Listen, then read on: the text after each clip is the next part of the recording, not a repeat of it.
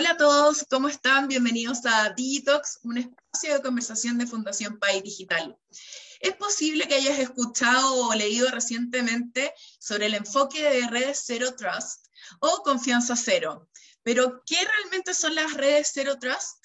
Debido al creciente número de amenazas cibernéticas, las redes Zero Trust se han convertido en la nueva tendencia de ciberseguridad en vista al dinamismo tecnológico de hoy y el incremento de la superficie de ataque debido al trabajo remoto que ha provocado que las redes caseras se conviertan en parte de las redes empresariales, este nuevo paradigma de ciberseguridad ha venido a quedarse. Eh, es un concepto que no hemos tocado en estos Digitox, así que vamos a entrar ahí a conversar con Leandro Reyes. Él es director de ingeniería de Fortinet para Sudamérica. Hola Leandro, ¿cómo estás? Hola, José. Muchas gracias por, la invitación. Acá es un gusto estar país aquí. A ver si al final de este video eh, queda un poquito más claro acerca del concepto de, Zero Trust. Esperemos que sí, porque es un, es un concepto que está súper de moda, pero como decía anteriormente, nunca lo hemos tocado en, esto, en estas cápsulas de entrevista. Eh, Leandro, para entrar eh, de lleno en la temática, empecemos por explicar qué es un enfoque Zero Trust o confianza cero para las redes y la seguridad. El concepto en sí mismo ya, ya algo nos dice, ¿no? Eh, pero para ponerlo en términos muy simples, eh, el entorno o, este enfoque Zero Trust es básicamente desconfiar de todo usuario o de todo dispositivo que quiere formar parte ¿sí? de mi red computacional.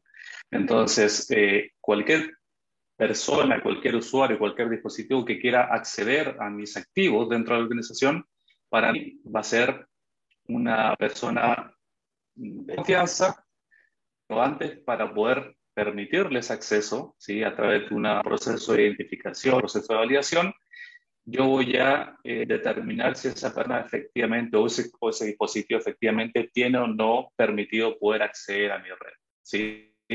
Entonces, eh, se pueden, por ejemplo, establecer ciertas condiciones de cumplimiento de los dispositivos que quieren acceder a mi red, por ejemplo, definir si el dispositivo que quiere acceder tiene todos sus parches de seguridad al día, entonces yo le voy a dar acceso a mi red. ¿sí? De lo contrario, lo dejo en una zona restrictiva, sin acceso, en cuarentena, hasta que cumpla con las condiciones necesarias para, para poder em, acceder. Entonces, eh, ya se, se, se, mueve un poquito todo este paradigma que mencionabas tú de, de, de, de, las redes que empiezan a ampliar su superficie digital a propósito de la pandemia, entonces ya dejamos de hablar un poco de la red confiable, que es la red interna del cliente o la red corporativa, y la red eh, no confiable, que vendría a ser el Internet, sino que ahora todo se expande, todo se diversa, hablamos de la nube, hablamos de los data centers, hablamos de, sucursales remotas, hablamos del teletrabajo, entonces ya eh, cada una de estas zonas se vuelve un perímetro en sí mismo, ¿sí? entonces ya es mucho más necesario tener estas capacidades de poder identificar quién y desde dónde y a qué activos de mi empresa están accediendo. Entonces, para eso yo tengo que definir un plan donde controlo y vigilo todo de forma permanente. Leandro, como que no sé si me queda a mí muy claro, pero me imagino que este concepto igual nace en, en pandemia, ¿cierto? La verdad es que no. Ahí hay un tema. Eh, la realidad es que el concepto de Zero Trust tiene varios años ya en la industria. Sin embargo, en el último tiempo justamente como dices tú, a propósito de la pandemia, se hace más relevante, se hace más, más de moda, se, pone, se, hace, se genera más un auge del concepto, porque justamente cuando las personas a nivel global en esta pandemia tuvieron que moverse de un trabajo en la oficina hacia un trabajo desde las casas, para la corporación eh, se presentó un problema importante, que era cómo controlo tantas personas viniendo a consumir mis recursos de la compañía desde lugares que yo no tengo ningún control, ¿sí? Mm. Y desde dispositivos incluso que yo no tengo ningún control. Muchas personas pasaron de la oficina de la casa a trabajar desde el computador eh, de la familia, de una laptop personal, de una tablet, de un, de un, celular. Entonces, las corporaciones y las organizaciones en general se vieron justamente en ese desafío. Bueno, ¿cómo, ¿cómo controlo todo esto? ¿Sí? Y obviamente está el paradigma o el dilema de decir, bueno, eh, no puedo frenar el negocio, debo permitir que la operación siga en curso, pero tengo que hacerlo de forma segura. ¿sí? Eso, es, eso es crítico. Entonces, por eso el, el, concepto y todo este enfoque de Zero Trust se hace tan, tan relevante hoy por hoy y hay tantas organizaciones que intentando abrazar un poco esto. Perfecto, me queda súper clara esa breve interrupción que te hice el concepto, pero es por, un tema de curiosa, en verdad. Eh, porque es importante, Leandro, eh, tener una mayor visibilidad y una autenticación constante de qué y quiénes acceden al, en la red. Sí, está un poquito quizás ligado a lo que mencionaba, eh, hoy con, este, con esta superficie digital tan amplia que, que hoy tenemos, se hace crítico entender primero, ¿qué es lo que yo quiero proteger? ¿Sí? ¿Cuáles son mis activos críticos? Em, ¿Quiénes son las personas que pueden acceder a esos dispositivos o a esa, o esa información o a esos datos? ¿Y desde dónde o incluso desde qué horario? ¿sí? Entonces, hay una serie de, patrones, de, de condiciones y de controles que yo tengo que establecer, pero para eso necesito tener visibilidad. O sea, si yo no sé lo que está pasando en mi red, no tengo cómo controlarlo, no tengo cómo mejorarlo. Entonces, la visibilidad hoy por hoy se hace crítico para poder obviamente avanzar en, todo este proceso de, establecer controles fuertes que me permitan a mí saber bien qué está pasando y en qué momento está pasando esto dentro de mi red. Y si, y si ese desafío un poco de, la contingencia de pandemia le sumamos la evolución de las amenazas eh, cinéticas que hoy por hoy tenemos, que realmente no se detienen, em, no podemos dar respuesta con herramientas o, enfoques que, que no evolucionen también. Entonces es importante ahí establecer em, mecanismos que nos permitan que esa visibilidad nos dé paso a acciones un poquito más automatizadas. Y ahí muchas veces los enfoques de Zero Trust vienen acompañados del concepto de inteligencia artificial, que es básicamente decir, este es mi patrón esperado de comportamiento de acceso a mi red y cualquier cosa que salga del patrón, yo puedo identificarlo y detectarlo de forma automática, sin intervención humana, ¿sí? Y ejecutar acciones también sin intervención humana. Es decir, si yo veo algo que es anómalo, yo puedo, a través de una acción automatizada, poner ese acceso o ese intento de acceso en una zona restringida para evitar que haya un compromiso eh, o una brecha de seguridad en mi organización que sería a través de la inteligencia artificial, ¿cierto? Exacto, exacto. Son, son, son parte un poco complementaria de, estas soluciones. Perfecto. Eh, ¿Cómo este enfoque de Zero Trust disminuye la complejidad de gestión y mejora la eficiencia de los equipos dedicados, por ejemplo, a garantizar la seguridad digital dentro de las organizaciones? Eh, el primer punto ahí es que, que, bueno, una de las cosas principales de, de, la solución Zero Trust es justamente facilitar la reacción de, la, de los equipos TI, ¿sí? Y, de vuelta un poco al concepto que te decía, si yo soy ciego y no puedo ver lo que está pasando en mi red, eh, difícilmente voy a ser capaz de establecer un control eficiente, ¿sí?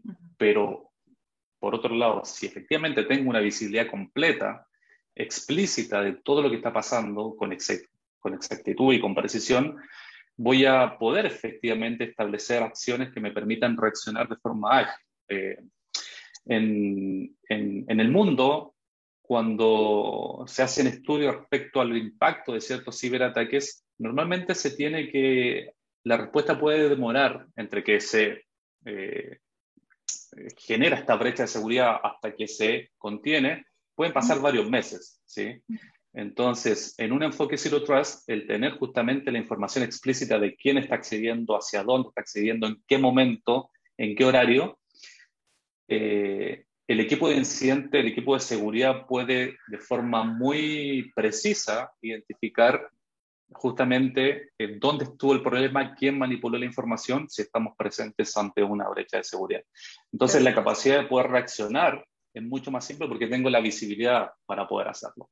Y por otro lado, el tema de la gestión es que esta superficie digital ampliada también requiere un enfoque ampliado, ¿sí? O sea, yo no puedo tener un enfoque Zero Trust solamente para mi gente del teletrabajo o para mi gente que está en la oficina, sino que también tengo que tener un enfoque para mis teletrabajadores, esta gente por ahí itinerante que puede trabajar desde un aeropuerto, desde un café, eh, que tiene acceso a, a servicios en la nube pública.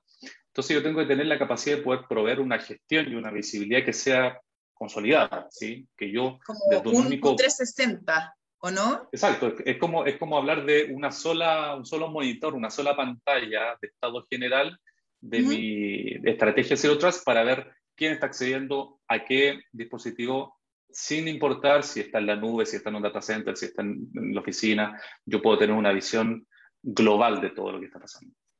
Perfecto, Leandro, nos queda súper claro. O sea, a mí por lo menos me queda súper clara la explicación. Eh, y por último, como para ir cerrando la temática, eh, esta tendencia, como que en mi cabeza hay una tendencia, eh, ¿cuáles serían las recomendaciones para quienes buscan en el fondo implementar un enfoque de Zero Trust y cuáles serían los pasos a seguir. Sí, sí, sí, ahí un poquito eh, reforzando lo que te decía hace un rato, el, concepto de Zero Trust lleva tiempo, efectivamente hoy es una tendencia, pero pasa habitualmente con otros conceptos de seguridad y muchos conceptos, perdón, de, tecnología que, que, aparecen en un momento y realmente explotan en términos de, de la tendencia año después.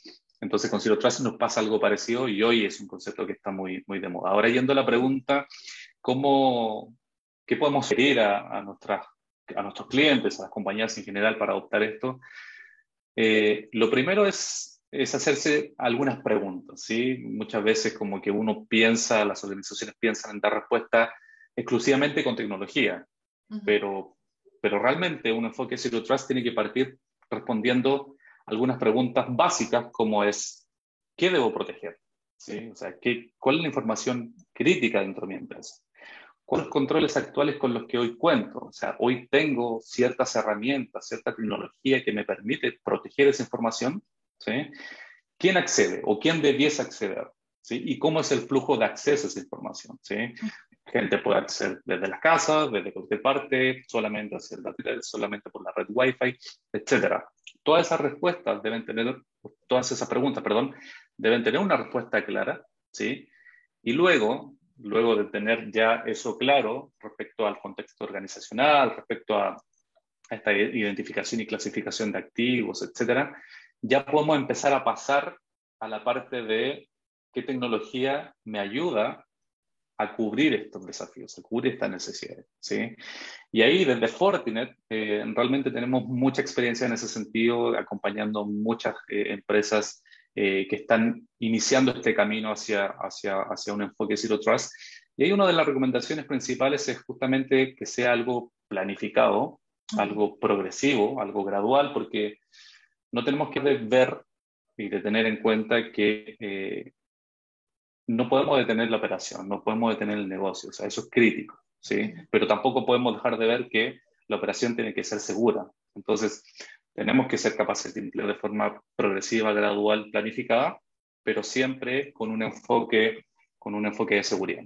Y otra cosa quizás importante también para, para, para quienes nos escuchan es que el enfoque Zero Trust no, es, no necesariamente es votar todo lo que tengo para implementar algo nuevo. ¿sí? Muchas compañías ya cuentan con cierta infraestructura que les permite iniciar o empezar esta construcción de una estrategia de seguridad de Zero Trust a partir de lo que ya tienen y, y, considerar que, estos cambios, de nuevo, no dependen solamente de la parte tecnológica, pero también dependen de eh, la parte humana, ¿sí? de las personas. Acá, como en toda iniciativa de seguridad cibernética, necesitamos que hay procesos, haya tecnología, pero hayan personas también, eh, digamos, eh, en línea con, con, todas estas iniciativas. ¿sí? Y, y, por último, em, como todo lo, lo, que tiene relación con la tecnología y con las ciberamenazas, esto es algo dinámico, esto es algo que posible que sea estático, entonces mi enfoque de Zero Trust hoy probablemente esté obsoleto mañana. Entonces es relevante que luego de iniciar este enfoque de, confianza cero, haya una gestión permanente de, revisión respecto a cómo adecuo mi estrategia, primero, a los cambios de mi organización, ¿sí? a los cambios de mi empresa, y segundo, a cómo se mueve el escenario de amenazas y el escenario de riesgo eh, hoy por hoy en, en, la industria. Entonces, Eh, la verdad es que es un camino interesante, es un camino que necesario, ¿sí? hoy por hoy con, con, todo este cambio en los paradigmas, trabajos híbridos, probablemente hoy ya la, muchas de las empresas ya no vuelvan a, a esa modalidad de trabajo 100% oficina, sino que empiecen a trabajar en esta forma un poquito más, más híbrida. Y para eso se requiere dar las herramientas a las empresas y a los usuarios para que hagan trabajo de forma transparente, independiente de dónde estén. ¿sí? Pero de vuelta, el mensaje siempre es eh, ser facilitadores, pero de una forma, de una forma segura. Hoy día hablamos del concepto tendencia, como hemos denominado aquí, como cero trust o cero confianza cero, digo. Eh, con Leandro repasamos un poco sobre lo que es el concepto que tiene que ver con desconfiar de todo eh, usuario o dispositivo extraño que eh, quiera acceder a los activos de alguna organización o empresa. También hablábamos de que esto, igual que todas las tecnologías, ya lo hemos hablado anteriormente, no es algo mm. ajeno, no es algo que se trabaje en separado, sino es un conjunto de cosas, con otras tecnologías, con capital humano especializado en esas tecnologías, y también me imagino por todos los equipos que conforman eh, esa unidad técnica dentro de, las empresas. Eh, agradecer hoy día eh, tu participación, Leandro y esperamos estar contigo próximamente para poder abordar otra, otro concepto, tendencia que podamos ver en un par de meses más. Yo feliz. Muchas gracias, María José, por el espacio, por la invitación y, espero que haya quedado un poquito más claro esto, que de vuelta es un, es un concepto que está muy de moda, muy en desarrollo, muy en movimiento y nada, si cualquier, cualquier necesidad de profundizar, estamos disponibles ahí cuando lo necesiten. Esperamos seguir profundizando en ese concepto, Leandro. Entonces las puertas están súper abiertas para que podamos seguir hablando de esta temática que, bueno, como tú dijiste, es una tendencia que está más o menos en moda y que se está hablando harto, pero la gente, probablemente muchos no conocen eh, de lo que se trata. Gracias por haber estado hoy día con nosotros y agradecer a todos los que eh, vieron esta cápsula dedicada a Zero Trust en Digitox, un espacio de conversación de Fundación País Digital. Nos vemos en una próxima.